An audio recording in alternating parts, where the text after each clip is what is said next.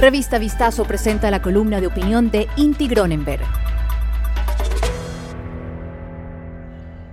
El Ecuador y su biodiversidad, situación ambiental en el 2021. Desde mediados del siglo pasado, la humanidad empezó a volverse consciente de que las revoluciones industriales, que tanto progreso habían generado, podrían además terminar con la extinción de la especie. Desde aquel despertar, pasaron casi 40 años hasta que al menos nos hayamos podido organizar e intentar discutir sobre cómo enfrentar el mayor problema de nuestra historia, la destrucción de la naturaleza, producto de nuestro modelo lineal de consumo, basado en la extracción, la producción, el consumo y el desperdicio indiscriminado, sin importar la eliminación progresiva del ecosistema planetario. Veinte años más tarde, ya en el presente, sintiendo el inicio de los efectos globales de este probable apocalipsis, como son por ejemplo el cambio climático e incluso la misma pandemia, cada nación empieza a mirar hacia su interior intentando a la vez educar a todos sus habitantes sobre las riquezas que se han olvidado, pero que deben proteger a toda costa para poder sobrevivir. El dinero no se come, dicen muchos, como uno de varios ejemplos usados para intentar que comprendamos la dolorosa realidad. Dentro de ese proceso de cada sociedad encontramos que existen grandes diferencias entre países y que algunos territorios disponen mayor riqueza natural que otros. Entre los afortunados de esa nueva cosmovisión se encuentra nuestro país. El Ecuador es una de las joyas de la corona por su naturaleza y los ejemplos podrían ser muchísimos, pero por motivos de tiempo pongamos en la mesa los siguientes. Dentro del Ecuador se encuentran sitios considerados por la comunidad científica como los lugares más megadiversos. Aquí viven alrededor de un 6% de especies de todo el planeta. Contamos con la mayor cantidad de ríos por unidad de área a nivel global. Por si estos ejemplos fueran insuficientes, podemos decir que hasta tenemos unas islas tan únicas que desde aquí se inspiró la teoría de la evolución. Definitivamente este pedacito de tierra y agua ha sido bendecido en abundancia por Dios. A pesar de ello, aún seguimos pensando equivocadamente que el progreso del país vendrá de otro lado, incluso a costa de toda nuestra verdadera riqueza. Seguimos manteniendo grandes poderes destruyendo lo que nos da de comer y beber para conseguir los papeles monetarios que al final terminan siendo acumulados en gran medida por ellos mismos. La ceguera es tan impresionante que incluso gran parte de nuestros representantes en el poder público vienen predicando esta oscura lógica sin siquiera chistar.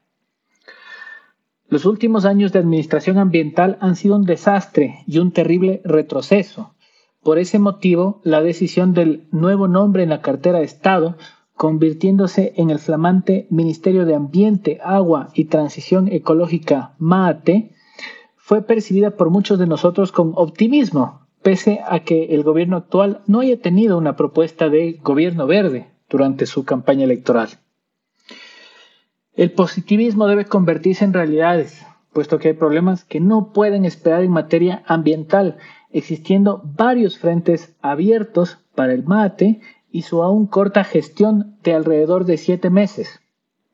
En materia de conservación, por ejemplo, nos encontramos que los índices de deforestación del país no han sido actualizados por varios años, pese a que veníamos siendo uno de los países de la región con mayor tasa de tala de bosques de la región.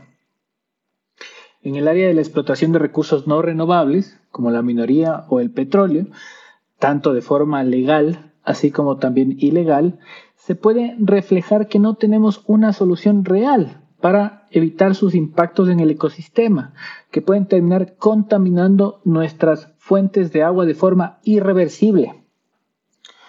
Los problemas también se expanden hacia el correcto manejo y explotación de recursos naturales, como por ejemplo la destrucción de bosques tropicales para la producción ilegal de productos como la balsa e incluso el aniquilamiento incidental de especies como los tiburones, producto de la falta de control en la pesca de nuestro principal banco de proteína natural.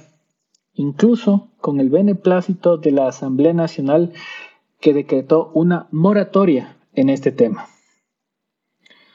El problema no se aleja de cada uno de nosotros.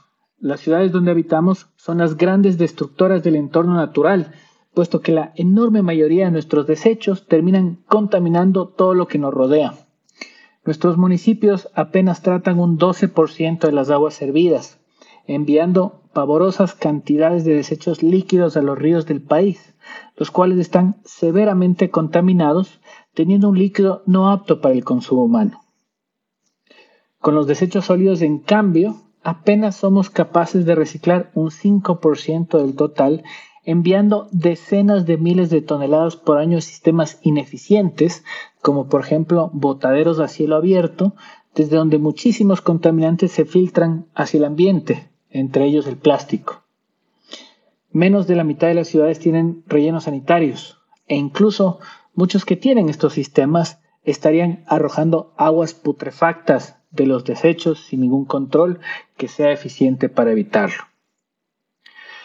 Así como la humanidad en su conjunto se dio cuenta hace casi 70 años de su probable extinción, producto de la destrucción que genera, los ecuatorianos, liderados por sus representantes, deben entender que la única salida para nuestro país es poner a nuestra naturaleza como el corazón de todo nuestro modelo económico, esta comprensión debe volverse una realidad, la cual en tiempos de lucha contra el cambio climático incluso nos puede permitir alcanzar un desarrollo que permita erradicar la pobreza de nuestro pueblo. Esta oportunidad ya ni siquiera es algo nuevo. Países como Costa Rica se han convertido en los líderes de esta transición, demostrando al mundo que un futuro de armonía con el planeta puede ser posible. Escucha todas las columnas de opinión de nuestros articulistas y otros podcasts de Revista Vistazo en nuestros canales de streaming.